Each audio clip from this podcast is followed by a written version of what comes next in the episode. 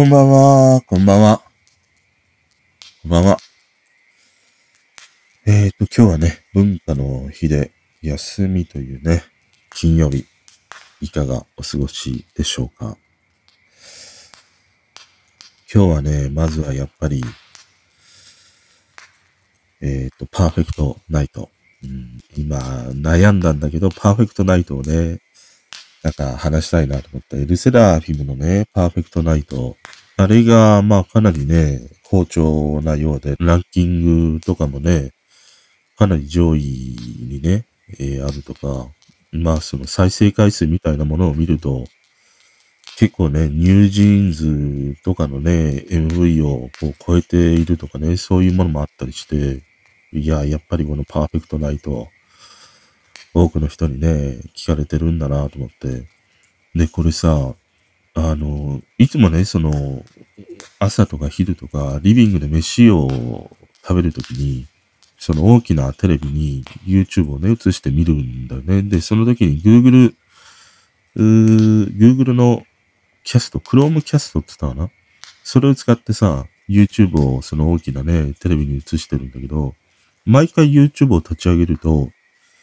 一番最初に出てくるあなたへのおすすめがさ、あの動画が公開されてから、毎回ね、リビングにあるテレビの YouTube を立ち上げるとさ、パーフェクトナイトが、そのおすすめの一番先頭にあるんだよね。だからもう一日一回見てしまうというね、こともあって、あと、不意にね、夜とか、なんかシャワー浴びる時とかさ、聞きたくなってね、再生したりもして、だから一日にあの動画が公開されてから、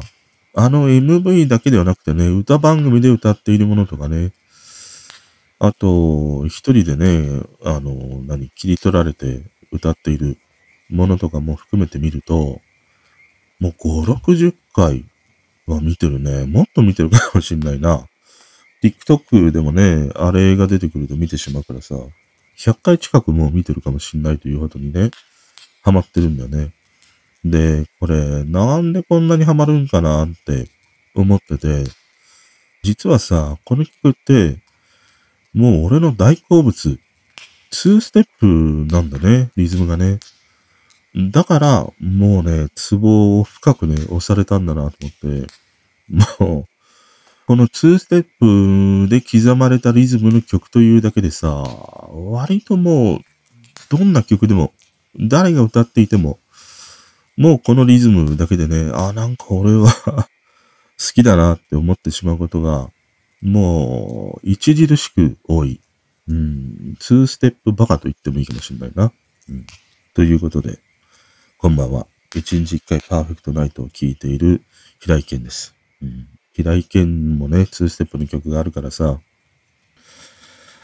今日はね、やっぱり一番好きな花、第4話。その話か、沢田健二の話がね、したくてさ、うん、まあちょっとね、あの熱量があって忘れないうちにということで、一番好きな花、第4話。面白かったな。うん、面白かった。やっぱりね、いいよ。あのドラマは、いいわ。まあ、今期ね、すべてのドラマを見てるっていうわけでは全然ないからさ、本当に見てるのは、たとえあなたを忘れてもと、あとセクシー田中さんね、何気に見ている。この3本しかないからさ、まあ、この、今回のクールの中で、ね、他と比べてということではないんだけどね。ただこの、一番好きな花は、これだけ毎回放送されると、リアルタイムでは見ないんだけど、その日のうちにね、あの、夜中であっても、録画したものを見たくなるっていうね、そういう、俺自身をね、こう突き動かす、そんな面白さがね、あるなと思って。で、第4話ね、よかった。まあ、第4話は斎藤由貴とね、今田美代の回なんだけど、いわゆるこう、うーん、今いろいろ言われているような毒親と言われるようなね、その子供に過剰なまでの、うん、まあ、ある意味こう愛情でもあるんだろうけどね、注ぎ込まれる。またね、愛情じゃなかったとしても今言われるね、どこをやって、あんまりその子供をね、えー、育てないとかね、育児放棄みたいなものとか、育児放棄というか、まあそんなにね、その逆に愛情をね、全く注がれないままに成長していくとかさ、そういうものがあって、まあ今回はそういうその毒親を描いた回だったりしたんだよね。まあタイミング的には、いいか悪いかはあるんだけど、斎藤由貴が本気でね、暴れちゃった後での放送だったりもしたからさ、あの、コメントをね、相変わらず流してみていると、斎藤由貴が出てきたらさ、あ、あ、あっていうね、そういうあの、コメントにね、溢れてしまうというものがあったりもしてさ。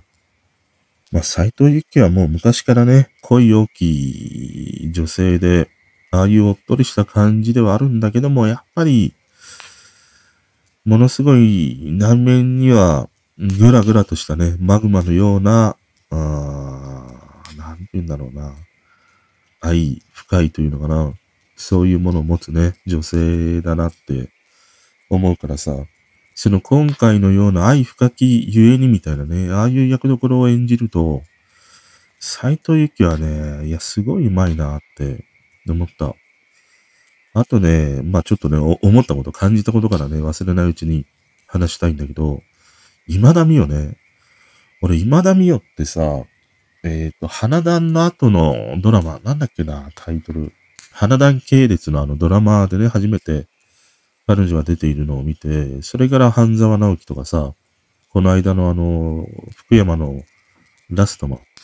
とかね、ああいうものに出ている彼女しか見てないんだよね。あと映画にもいろいろ出てるんだけど、彼女が出ている映画って多分見たことがないんだよな。だから、俺が持っている彼女のイメージって、うーん、その彼女が出てきたドラマで言うとさ、言ってしまうとね、別に、いや、今田美桜でなくてもいいよなっていう、その、他の人でもね、演じられるような、うん、役どころっていう印象があって、その目力はあるかもしれないんだけど、あんまりその彼女の役者としてのね、力量をものすごい発揮しているっていうさ、ドラマとかそういうものには出会えてなかったんだよね。ただ今回のこの第4話を見てね、いや、今田美桜はいい役者だなって思った。うん。あのね、第4話の中で、まあ、朝帰りをしてね。で、今田美桜はさ、やっぱり母親に申し訳ないっていうね。せっかく自分のために出てきてくれてさ、心配してくれてんのに、もかかわらずね、ご飯を作ってくれたのにさ、途中でね、食べないで出て行ってしまったっていうね。そういうものもあったりして、まあ、部屋にね、母親がいると思って帰ってみたらいない。で、電話をすぐするんだよね。冷蔵庫の前で。電話をするシーンがあったんだけど、あれがもう、良かったな。今回の第4話ではあれが一番の、もうクライマックスだね。で、あの電話をかけている、あの演技を見て、今田美桜という役者のなんか伸びしろをものすごい感じた。あ、こういう演技ができる人なんだなっていうね。俺の中ではなんか発見もあったし、いや、まだまだたくさんね、伸びしろがあるなっていう、そんな思いもあったりしてね。それにこうするかのようにね、斎藤由貴が、まあ、めちゃくちゃにうまい。演技がうまい。うん、竜知手、つまらんじゃないんだよ。うまい。お前の演技は、うまい。っていうね、感じがあったね。ああいうさ、その、誰かと対面している時の演技って、うーん、なんかその反応するものがあるじゃん。こう、こうしていくようなものがあるじゃん。山彦でヤッホーって言ったらヤッホーって帰ってくるかのようにね。うん、相手の演技に刺激されて、より自分がこう、いい演技をね、していくっていうものがあるんだけど、意外にああいうその電話で話しているような一人演技のシーンってさ、うん、難しいんじゃないかなと思うんだよね。要はその自分の頭の中に本当にね、相手と話しているかのようにして演じているわけでしょだから、要は自分のその脳内だけで完結している演技でもあるっていうことなんだよね。だから案外ああいう電話で、こう、一人演技みたいなものをね、しているシーンに、案外ね、その役者の力量みたいなものがね、出たりするんで、そうした時にね、今回のこの斎藤由貴は、もう完璧だった。あの斎藤由貴の演技が付加されることで、あの二人のね、電話のシーンというものが、たださ、電話で話しているだけにもかかわらずね、あれだけのなんか心をね、揺り動かすようなシーンになっていくっていうものがね、いや、この今田美代はいい役者だし、斎藤由貴はね、やっぱり暴れん坊だよ。中にね、マグマを持つ女のあの演技というものはね、やっぱりうまいなって思った。うん。で、やっぱり今回も名台詞のオンパレードでね、一番今回のなんかキーにあったものは、まあ前回はね、この賞味期限とか消費期限というものがあったんだけど、今回のなんか第4話は、そうだな。なんか、リタで生きるかリコで生きるかみたいな、そんなものを感じたかな。結局この今田美桜とね、斎藤由貴のこの親子の関係というものはさ、斎藤由貴からすると、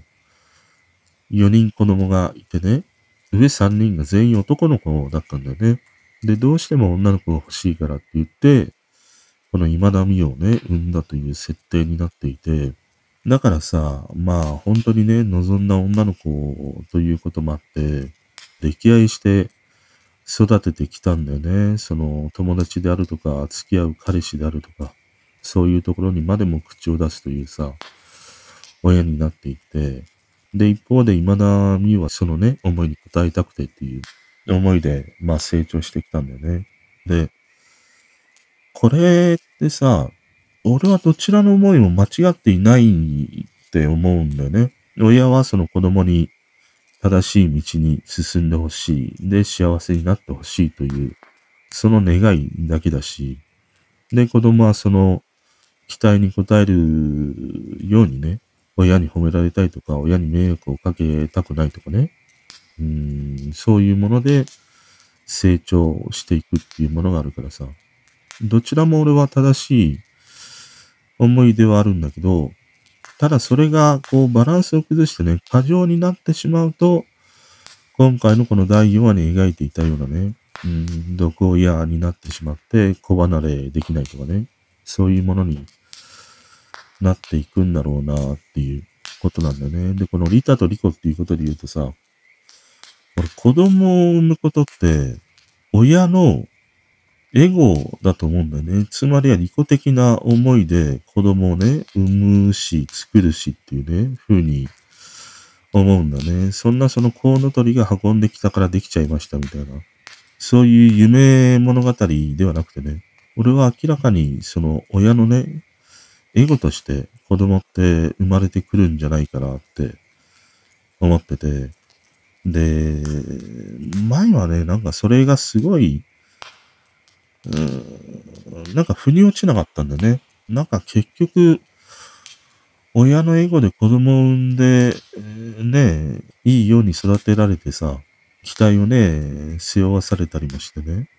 で、その自分の道も歩めないようなね、子供がいたり、まあ友達がいたり、間近にね、あったりもして、そういうのを見ててさ、いや、勝手に親が産んだんじゃん、みたいな。そういう思いってね、割と、あの、ガキの頃はあったりしたんだよね。でも今はそういう思いは、まああんまり、あまりっていうかまあ俺のこの環境においてはね、自分自身はさ、その、ああいうね、親が嫌いとか、いや、毒親でも大変だとかね、そういう思いはないから、もうひたすら感謝しかないし、尊敬の思いしかないからさ、ああいう今回のこのドラマで描いていたような思いにはならないんだけど、でも子供を産むっていうのは、親のエゴであり、っていうね、ものがある。だから子供はそういう親の利己的な思いで生まれてくる。で、その結果、生まれてきた子供は、利他的な思いで成長していくんだよね。親に感謝して、親に恩返しするためにとかね。あと、周りのね、親兄弟、親戚とかね。そういう人に、えー、いい子で見られたいというか、まあそういうね、思いもあったりもして。だから、子供を産むときっていうのは利己的な思いで産み、で、育っていく環境の中では子供はね、利他的な思いで成長していく。でも、親は子供を産んだとしても、変わらないんだよね。ずっと利己的な思いで、その自分が産んだ子供をね、育てていったりするんだよね。で、それがある時から、それじゃいけないっていうことになってね、子離れしていく、親離れしていくっていうさ、それが、まあ、今までのこう、歴史にあったようなね、あの、なんか親子関係に一つあるんじゃないかな、とは思ってるんだよ。だから今回このリタとリコみたいなね、そんなものを、こう、テーマに描いてたりするのかなってね、思ったりしてみてたんだよね。うん。だから、なんだろうな。あの、今田美代の気持ちが痛いほどわかるかっていうと、俺はあんまりわからないんだよね。想像はできるんだけど、体感としてはわからないんだよね。俺自身の場合はね、あの、親にはね、ものすごいこう愛されて育てられたっていう、その実感はあるし、本当にこの両親のもとに生まれてきてね、よかったっていうふうに思ってるんだよね。ただね、親父にしろ、お袋にしろ、褒められたことがないんだよ、俺。だから、あ、かんすけちゃん今日も可愛いね、とかさ、まあわかんないけど、そういうその、点数でいい点を取ったとしてもね、なんかいいことをしたとしても、褒められたことがないんだよね。だから褒められたいから、こうなんかね、頑張るみたいなものが自分の中にはこうモチベーションとしてあったみたいなね、ことがあってさ。だからああいうふうに、今田美代と斎藤由紀のような関係で、ものすごいこう溺愛して、いい子いい子、いや本当に今日も可愛い、明日も可愛いみたいなね、その子供を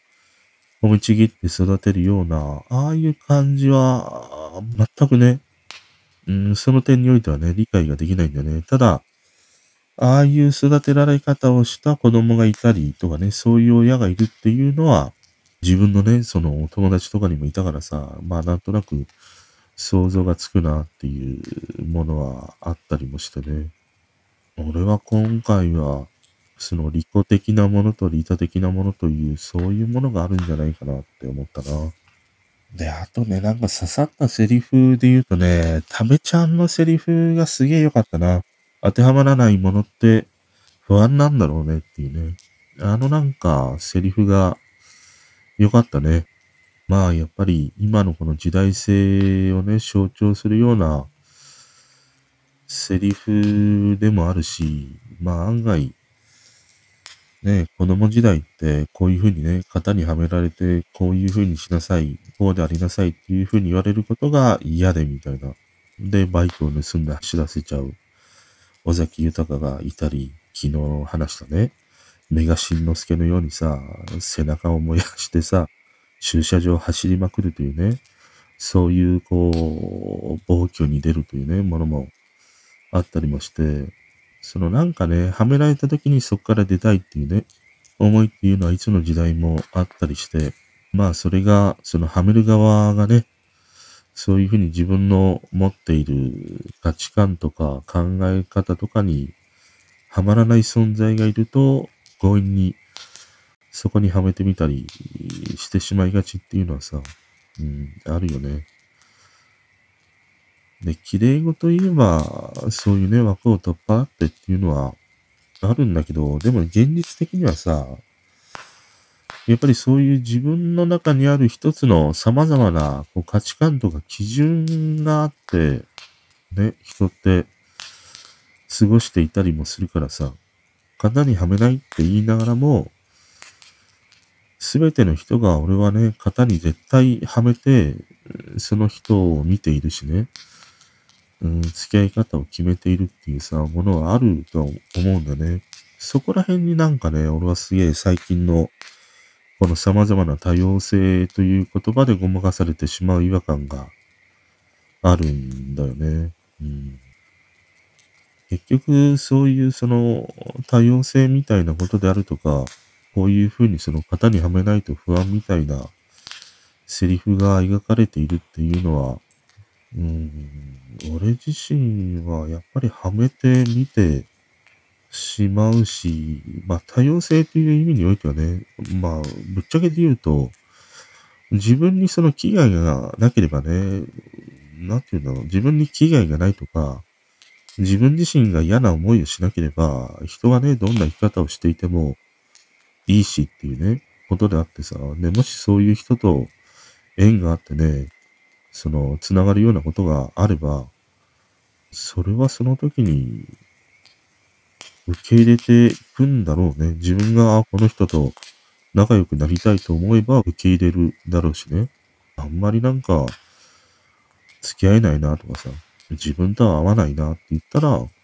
単純に付き合わないっていうだけのことであって、その多様性という言葉を盾にしてね、何でも受け入れていけなければいけないっていう、このなんか風潮はね、すごい気持ち悪いんだよね。だからこういうその、型にはめないと不安になるっていうのは、みんなが必ず持っているものではあるからね。そういうものを、なんて言うんだろうな、確認し合っていって、要はその自分の型にはまる人とね、付き合っていけばいいんではないかなっていうね、ことを思ったりしたね。あとは、ちょっとこう、まあやっぱりそうなってしまうかっていうふうに思ったのが、ああいうふうに4人が集まることで、そのいい距離感でね、まあ全員がいろんな傷を負いながらさ、うん、いい距離感を保ってね、友人関係でっていうものをね、基本は描いていきたいんだろうなっていうふうには思うんだけど、でもやっぱり出てきてしまうのがさ、恋心だよね。そういうものが、この次の第5あたりって、ちょっとね、出てくるんかな、みたいなことを思ったりもしてさ、途端になんかね、そういうその、恋心が芽生えて、あの人が好きどう思ってんのかな、みたいなね。まあそういう風な思いになるのは自然なことではあるんだけど、でもそういうその、恋心みたいなものが入ってくるとね、ちょっとなんかめんどくさいなって、俺は思ってしまったりしたかな。ただ、やっぱりこの一番好きな花は、うーん、面白いな。な、なんでこう、なんでこんなに面白く感じるんかな。まあやっぱりその出演時のあの4人がね、1にも2にもすごくいいっていうものと、やっぱりセリフがいいっていうものと、あとはやっぱり自分にはない感性というか、生い立ちというか性格というか、そういうものを持っている人たちだから面白いっていうものがあるのかもしんないな。その動物園にいるパンダを見るとかさ、なんかピューマを見るとかさ、そういう感じにもちょっと似たものがあってね、自分の周りには、まあいなくはないけども、あんまり自分の近くにね、いて、すごい親しくなった友達とかさ、自分自身の中には、ああいう彼らの持っているね、悩みとか、こう、感受性みたいなものっていうのが、ちょっとね、こう、物珍しいという、そういうものもあるからっていうのは、あるかな。うん。その設定自体はさ、なんかこう、刑事物みたいなね、ものとかさ、すげえなんか才能がバッキバキに一人だけね、さえ渡ってみたいな、そういうある種の高等無形な世界ではないから、だって日常を描いているものなんだけどもね、でもそこに出ている、あの4人というキャラクターがあんまり俺の周りにいない、近くにいないからこその面白さっていうのがあるのかもしれないなっていう。あとはやっぱり脚本がね、またお前、脚本言うのかって言うんだけど、脚本が面白いね。うん。まあ、相変わらずね、一番好きな花は面白い。ね、今、刑事ドラマでさ、思い出してしまったのがさ、危ないデカが、ね、また映画やるでしょで、公開記念かなんかで舞台挨拶をね、してるようなやつを見てたんだけど、あれはさ、やってるだろう。舘ひろしとか、柴、田恭平とか、なんか、なんかヒロポン決めてんじゃないかな、みたいなさ、あの、ユンケル飲んでさ、何飲んでみたいなさ、ことしないとさ、あの若さは維持できないよなと思って、二人とも72とか3ぐらいなんだよね。で、柴田恭平って、ここ最近なんか柴田恭平ね、妙にやつれてしまってさ、確かなんか病気かなんか、じゃなかったかな。癌かなんかになってなかったっけ柴田恭平って。そんなものもあってさ、かつてさ、俺たちは天使だ、沖正也とね、共演していたさ、あのドラマで、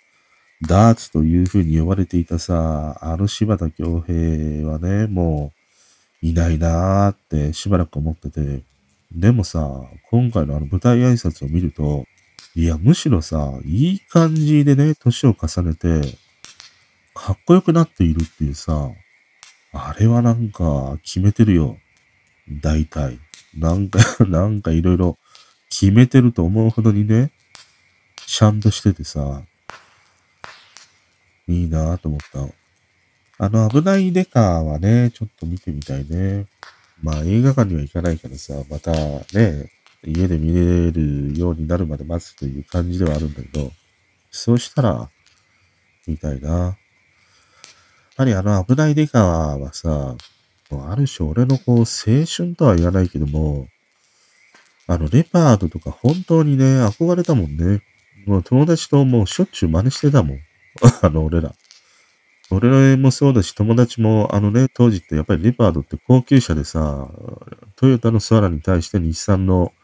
レパードだったりもしたからさ、まあ買えないわけだよ。だからさ、スターレットとかね、ファミリアとかさ、いわゆるあの当時って2ボックスだからさ、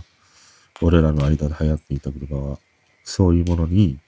二人で乗ってサングラスをして、窓開けてさ、タバコふかしてさ、走るわけだよ。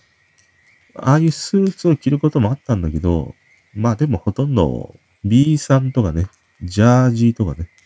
そんな感じだったね。うん。あとはなんか知んないけど、あの当時ね、俺たちの間だけで、ボーリングシャツが流行ったんだよね。あの後ろが、ちょっとなんていうの、立体構造になっているようなさ、ボーリングシャツがあって、後ろにロゴというか、そういうものがあってね。そんなものを着てね、ちょろついてたね。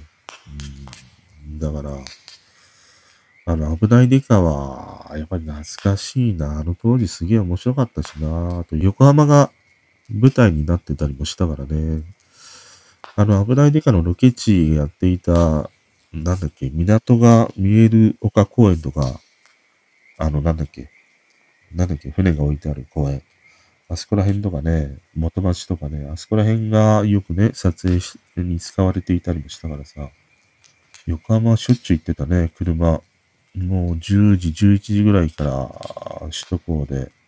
行って、横浜行って、で、下道で朝方帰ってくるみたいなね、ことはよくしてたんだよね。懐かしいわ。あとは、沢田賢治の話をしたかったんだけどな。またって言うとしなくなるかもしれないけど、すると長いんだよな。あのね、何の話をしたかったかっていうと、沢田賢治のさ、お前にチェックインをね、聞いたんだよ。その1970年代だったかな、80年代あたりのまとめの歌謡曲動画みたいなものがあって、それを流しながらね、あの、仕事をしてたらさ、沢田賢治の、このお前にチェックインが流れてきて、いや、すげえいい曲だなと思って。で、このお前にチェックインってさ、そして僕は途方に暮れるの、大沢義行が作ったんだよね、あの曲ってね。で、あの、冒頭のさ、チュルルル、チュチュチュチュ、イヤー、チュルルル、チュチュチュチュって、あれは、チュルルルがさ、すげえかっこよくてね。で、あのコーラスって、大沢義行と佐野元春と、伊藤銀次だったかな？たまたまスタジオに来てたりもしてね。で、3人じゃなかったかな？もう一人誰かいたかな？まあその面々でね、コーラスをしてっていうことで、あのチュルルルにはさ、大沢義行と佐野元春と伊藤銀次がね、コーラスをやっているというね、曲なんでね。でさ、あの、このチュルルル系って、いわゆるなんていうの、この界隈。あえてね、言うとこの界隈。大沢義行、佐野元春、沢田健二、あと吉川浩二。この界隈にさ、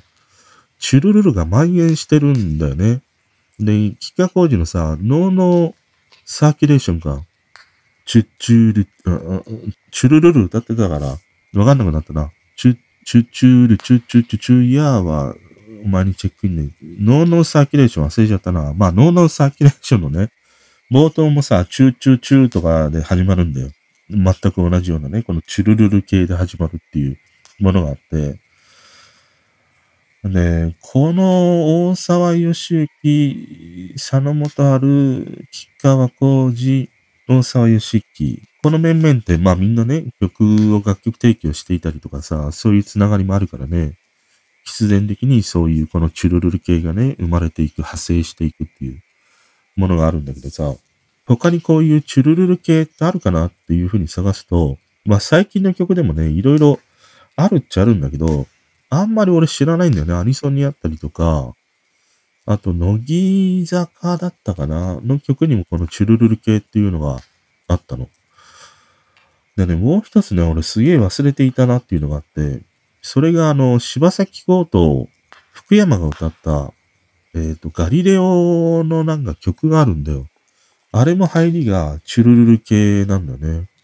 で、このチュルルルがさ、何なんだろうと思って調べるんだけど、わからないんだよね。で、いろいろ掘っていくと、1970年代ぐらいにさ、ボサノバで歌っているね、このチュルルル系で始まる曲があるんだね。まさに、チュルルルっていう感じで入っていく曲があって、でも、ボサノバからこういうロック系の曲に流れていくってないよなっていうふうに思うと、多分どっかで洋楽で誰かがこのチュルルル系をやったりしたんだろうね。で、その流れがあって、大沢義行がとかね、佐野元春がっていうことになっていったんだろうなと思って。だからね、もしこのチュルルル系のさ、由来をね、ご存知の方がいればね、ぜひ教えてください。このチュルルルがどっから来たのかがね、すんごい知りたい。あとね、このチュルルル系で忘れてはいけないのはね、松田聖子、野ばらのエチュード。トゥルリラ、トゥルリラ、風に吹かれて、これはね、チュ、チュルルルじゃないんだけど、これはトゥルリラ系だけどね、まあ同じチュルルル系に入るんじゃないかなって思ったんだけどね。で、そんなことがあってさ、いや、沢田賢治の話をね、したいなと思って、いろいろこう、見たりね、調べてたりして、いやー、これもあった、あれもあったみたいなことがあってさ、いや、沢田賢治の話だけでね、一本話したいなと思ったりしたんだけどね、多分これもまた明日になればね、この沢田賢治熱みたいなものがさ、冷めてしまってね、また明日は明日のね、話がしたくなってしまうから、さらっとね、話してしまうんだけど、このね、沢田賢治のね、お前にチェックインはかっこいいよ、めちゃくちゃ。で、その次の曲がね、6番目の憂鬱っていうさ、曲があって、この曲がまたね、ちょっといいんだよね。なんか、アバンギャルドな感じというのかな。本当に憂鬱な感じのね、曲というものもあって、うん。沢田賢治はね、いろいろね、話したいことがいっぱいあるんだけど、俺ね、沢田賢治の曲で、なんだかんだ言って一番好きなのはね、あの、ヤマトより愛を込めて。あれが一番好き。沢田賢治のその、なんて言うんだろう。アゲアゲな感じのさ、その TOKIO みたいな曲とかね、あの、ストリッパーとかさ、ああいう曲よりも、沢田賢治がバラードを歌った時の、あの色気の塊感っていうのはね、半端ないよ。あ、それで言うとね、これも概要欄に貼っておくんだけど、このお前にチェックインをさ、全くそのお化粧とかね、していない状態、もう T シャツとなんか血のパンみたいなね、ものを履いて歌っている動画があったの。これがね、恐ろしいほどにかっこいいんだよ。なんか沢田賢治って言うとね、お化粧してみたいなものがあるんだけど、あの素の状態でさ、あんな感じで色気を出されて歌われたりしてしまったら、そりゃあね、沢田賢治が、葛飾のね、昭和の天外あたりさ、歩いていたら、おばちゃんとかさ、ダダ漏れだわ、もうおもらし状態だわ、あっちこっちで失禁しちゃって、それほどのね、色気があったね。あとね、サラケンジを本って言ってね、思い出したのがさ、太陽を盗んだ男、映画。あの映画ね、もうちょっとうろ覚えで、細かいところは覚えてないんだけど、面白かったんだよ。あの、教師かなんかで、